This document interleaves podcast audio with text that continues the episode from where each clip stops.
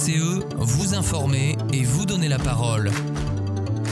Bonjour Chaville, il est 8h et vous écoutez Radio VCE. Aujourd'hui autour de la table, Monique Couteau, tu vas nous parler, nous faire un retour sur euh, la question de la hausse des tarifs en Ile-de-France. Oui, euh, alors c'est vrai que l'émission 62, on en a déjà parlé, mais celle-ci et celle et la 62 sont complémentaires sera suivi de Jean Aubert Dufaux. Aujourd'hui, les transports sont sujets à de nombreux mécontentements, et ce dans la durée au niveau de la commune.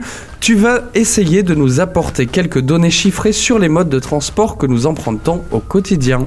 Oui, bonjour Jonathan. Alors, je vais aborder le sujet des moyens de transport, surtout sur l'angle de leur impact environnemental. Et enfin, on terminera l'émission avec Alain de Frémont qui va nous parler d'un espace public dans Paris ouvert à toutes sortes d'art.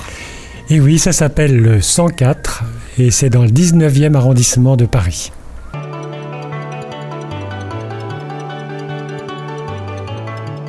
Dossier du quotidien avec Monique Couteau. Alors y a-t-il du nouveau depuis la dernière chronique sur cette question? Oui, alors d'abord des précisions. Le vote des augmentations de tarifs est prévu le 7 décembre au Conseil d'administration d'Île-de-France Mobilité en cohérence avec l'accord signé par Valérie Pécresse et le ministre Clément Beaune. Le pass Navigo mensuel passera à 86,40 euros à partir du 1er janvier 2024, soit une hausse de 2,30 euros. Pour rappel, en 2023, le pass Navigo était passé de 75,20 euros à 84,10 euros. Et ce ne serait qu'une étape dans la série envisagée selon les termes de l'accord. 92,60 euros en 2028 selon l'hypothèse optimiste ou 97,20 euros selon le scénario le plus pénalisant. Comment, comment est-ce qu'on peut expliquer cette situation de hausse des tarifs? Elle est impressionnante quand même. Elle est impressionnante. Il faut savoir que dès 2010 et l'engagement du plan de mobilisation pour les transports et du Grand Paris Express, l'impérieuse nécessité de doter IDFM de ressources supplémentaires était connue. Tout au long du premier mandat de Valérie Pécresse, le couvercle a été mis sur cette nécessité en raison de candidatures aux élections régionales puis présidentielles. Pourtant, la crise sanitaire et les pertes historiques d'Île-de-France Mobilité en 2020 constituer une alerte et une occasion de dialoguer avec l'État du financement durable des transports de la région capitale. Il n'en a rien été. Valérie Pécresse a accepté un accord qui ne couvrait même pas les pertes liées à la crise sanitaire et qui endette Île-de-France Mobilité jusqu'en 2032. Je vous rappelle qu'elle déclarait alors Les voyageurs ne seront pas appelés à payer le prix de la crise Covid. En fait, l'essentiel était de reporter, quoi qu'il en coûte, une hausse tarifaire après les élections régionales. Or, les finances d'Île-de-France Mobilité restaient bel et bien dans le rouge. Les élections passées, un trou de 850 millions d'euros a été rendu public. Après des semaines de bras de fer médiatiques, l'État a concédé une aide de 200 millions d'euros et Valérie Pécresse a voté une hausse inédite des tarifs, comprise entre 10,5% et 31,6% en fonction des titres des transports. C'est un exemple des intérêts immédiats et des calculs politiciens qui président à des choix qui ne sont ni à la hauteur de l'urgence climatique, ni à la hauteur de l'intérêt général et des besoins des usagers. Or, il est question de la pérennité du modèle de financement d'Île-de-France Mobilité et des propositions de nouvelles recettes épargnant les usagers et vertueuses pour l'environnement existent. Ce sont des choix politiques, car il faut savoir qu'en même temps que Valérie Pécresse annonçait la hausse des tarifs pour les usagers, elle faisait le choix de réduire la part des entreprises dans le financement d'Île-de-France Mobilité. Euh, le service public défaillant, on met en avant les privatisations, c'est bien connu, hein. quand on veut euh, tuer son chien, on l'accuse de la rage. En l'occurrence, là, on accuse le service public de ne pas être à la hauteur, mais on n'a mis aucun moyen suffisant pour le faire bien fonctionner. Et alors, on a entendu aussi parler de tarifs spéciaux pour les Jeux Olympiques qui vont se dérouler, je le rappelle, en 2024. Et oui, l'annonce simultanée de la hausse des tarifs pour 2024 et de la tarification spéciale Jeux de Paris ne doit rien au hasard. C'est une façon de faire diversion sur les causes réelles des nouvelles hausses tarifaires qui toucheront tous les usagers. Un pass Paris 24 2024 sera créé à 70 euros la semaine contre 30 actuellement. De même que des tarifs pour un jour, deux jours, trois jours. Le ticket de métro unitaire passera lui de 4 euros contre 2,10 euros aujourd'hui. Tous ces tarifs, vous pouvez les retrouver en, en, allant sur le site du Conseil régional. Les détenteurs d'un pass Navigo annuel ou mensuel ne sont pas concernés par ces nouveaux tarifs, mais ces hausses de tarifs, bien entendu, sont présentées comme devant permettre de financer l'augmentation de la fréquence des bus, métro, RER, augmentation prévue de 15% et chiffrage de ce coût 200 millions d'euros. Encore faudra-t-il qu'il y ait suffisamment de conducteurs et de conductrices, puisque c'est effectivement là un des graves problèmes compte tenu d'abord des suppressions de postes qui a eu lieu, ensuite des conditions de travail et des conditions salariales. Et en attendant, la galère quotidienne continue pour les usagères et les usagers des transports en commun. De nombreuses voix se font entendre pour dénoncer cette situation et la politique menée au sujet des transports publics en Ile-de-France. Récemment, une tribune signée par des maires de communes d'Île-de-France demande également l'abandon de la privatisation de la RATP et un renforcement du service public. Eh bien, merci beaucoup, Monique Couteau. Euh, cette question est loin d'être réglée. Les citoyennes et les citoyens, les usagers de transport en commun doivent se faire entendre pour un service public de qualité. Signez la pétition Stop Galère pour un service public qui réponde aux enjeux sociaux et climatiques en Île-de-France.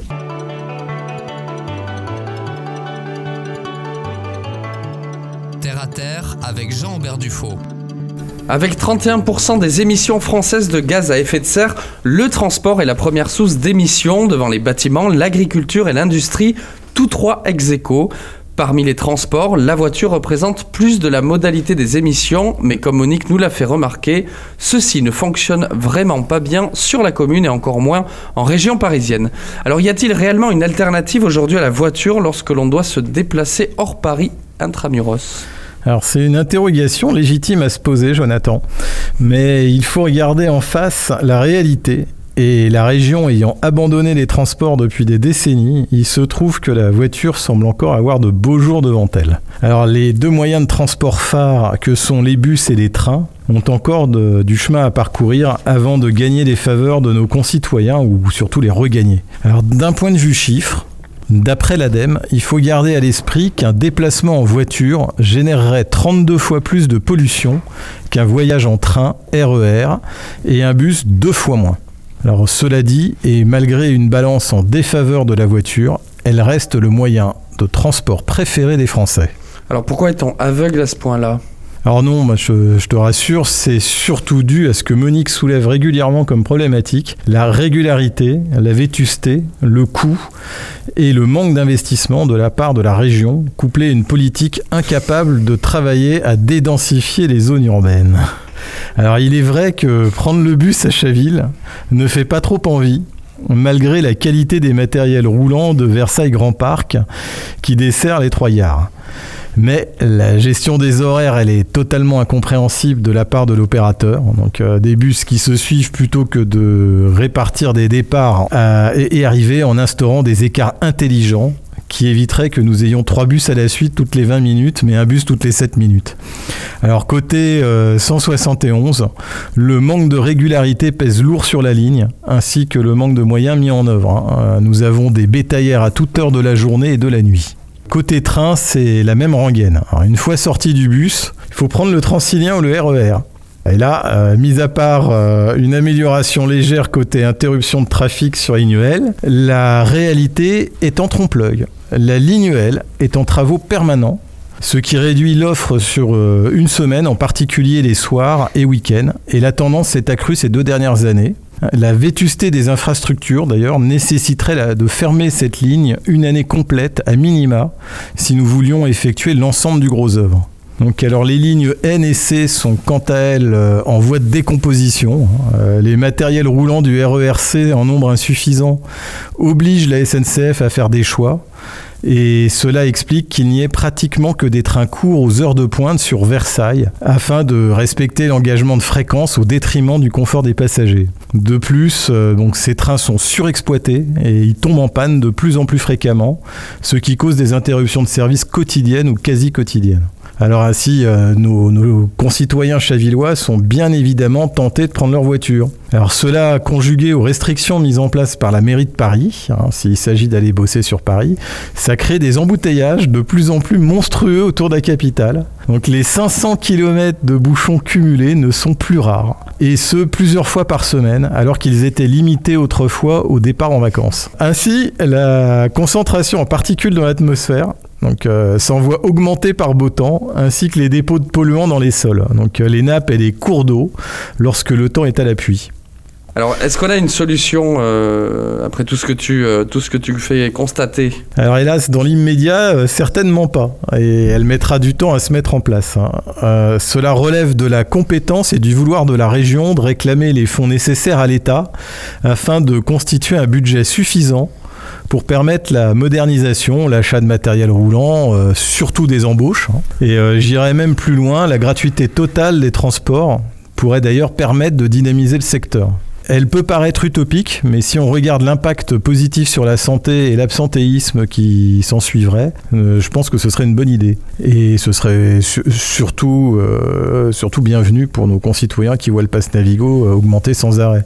Donc euh, moi je suis persuadé, je reste persuadé que l'État serait capable de trouver les ressources nécessaires pour alimenter euh, le secteur et réduire la part de l'automobile. Bon, en parlant de, du secteur de l'automobile, la voiture électrique alors, puisque le gouvernement euh, euh, insiste beaucoup là ces temps-ci sur la voiture électrique, qu'est-ce que qu'est-ce qu'on en pense? Qu'est-ce que tu en penses?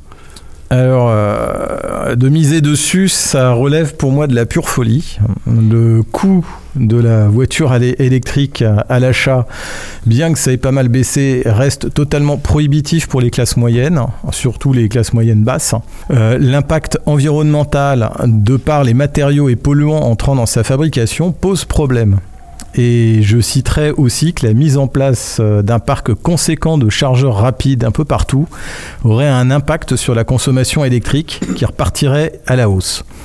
Alors c'est dans un contexte tendu où aucune véritable solution ne se démarque pour délivrer la puissance nécessaire pour alimenter les foyers d'une population qui s'accroît fortement et vieillit. Ceci d'autant que la livraison de nouvelles centrales prendra beaucoup de temps et que l'indexation du prix du courant sur le marché fait exploser les coûts. Donc euh, pour finir le, le- le tableau, le vélo électrique qui peut s'avérer un bon compromis voit quand même son usage entravé par les aléas climatiques. hein. Donc euh, les journées pluvieuses euh, en dissuadent quand même pas mal l'usage. Alors en conclusion, selon toi, d'ici combien de temps pourra-t-on enfin s'appuyer sur un réseau de transport digne de ce nom, de transport en commun, je précise? Oui, alors moi je ne suis pas voyant, hein, et, comme cela dépend euh, du ministère des Transports et de la région, donc euh, à moins d'un revirement politique à 180 degrés, euh, je vois pas. Du reste, la solution la plus efficace euh, consisterait dans un premier temps à répartir l'emploi de façon plus homogène sur tout le territoire, de ne pas avoir peur de perdre quelques habitants euh, pour les communes comme la nôtre, surtout si cela peut permettre une meilleure qualité de vie sans avoir à bétonner toujours plus, en espérant que les commerces et les transports d'ailleurs euh, suivront par l'opération du Saint-Esprit aujourd'hui quand on construit un, un bâtiment ou qu'on construit tout un lotissement. Il faut que les commerces suivent, sinon on se retrouve avec, euh, avec une saturation hein, de- de- sur les commerces existants. Merci beaucoup euh, Jean Aubert. On passe tout de suite à la chronique Art et Culture avec Alain de Frémont.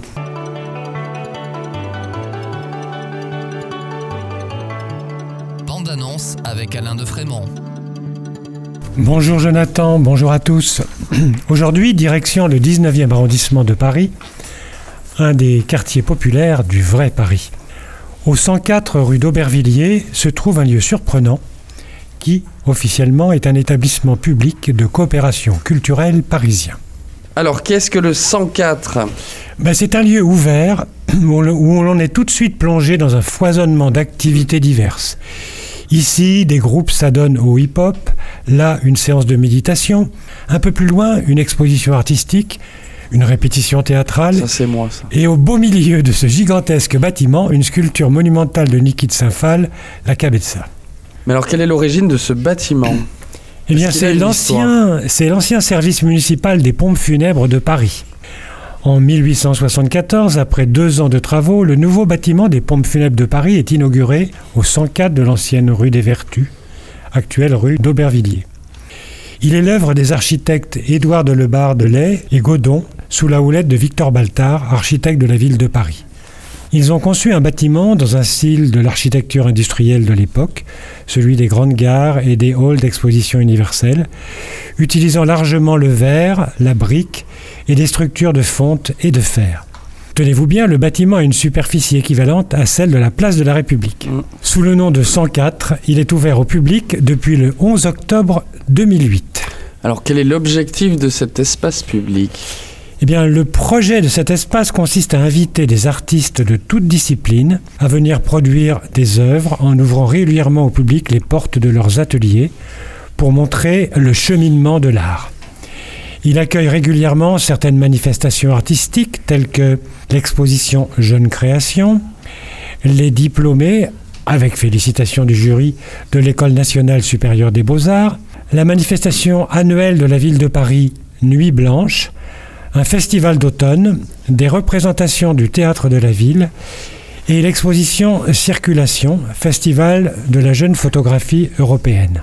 Alors est-ce qu'il y a de l'équipement dans ces bâtiments? Oh oui, le 104 dispose de 16 plateaux de fabrication artistique de taille variable et aux équipements modulables, dans lesquels sont accueillis chaque année une trentaine de projets artistiques pour des résidences temporaires de 1 à 12 mois. Deux salles de diffusion de 200 à 400 places sont situées au cœur du bâtiment. Au sous-sol, les anciennes écuries sont rénovées pour pouvoir accueillir des manifestations telles que salons, expositions, événements d'entreprise ou défilés de mode. Bref, c'est un lieu foisonnant où il se passe toujours quelque chose. Un restaurant et un café, des chaises longues, assurent la convivialité de cet établissement, ainsi qu'une librairie très accueillante et, cerise sur le gâteau, un marché bio le samedi matin. Et puisqu'on en est aux événements artistiques, est-ce que euh, par hasard tu connais un peu le programme de cet automne? Eh bien, jusqu'au 7 janvier, dans le cadre de NEMO, la Biennale artistique des arts numériques de la région Île-de-France, une animation sur le thème Je et EST un autre, qui nous font découvrir nos personnalités multiples à l'ère numérique. Et en décembre, Tali, l'artiste quantique, est toujours plein de surprises, de foisonnements artistiques. Allez-y, c'est un vrai bonheur. Merci beaucoup Alain de Frémont. C'est la fin de cette émission. On se retrouve lundi prochain. C'était Jonathan de Nuit sur Radio VCE.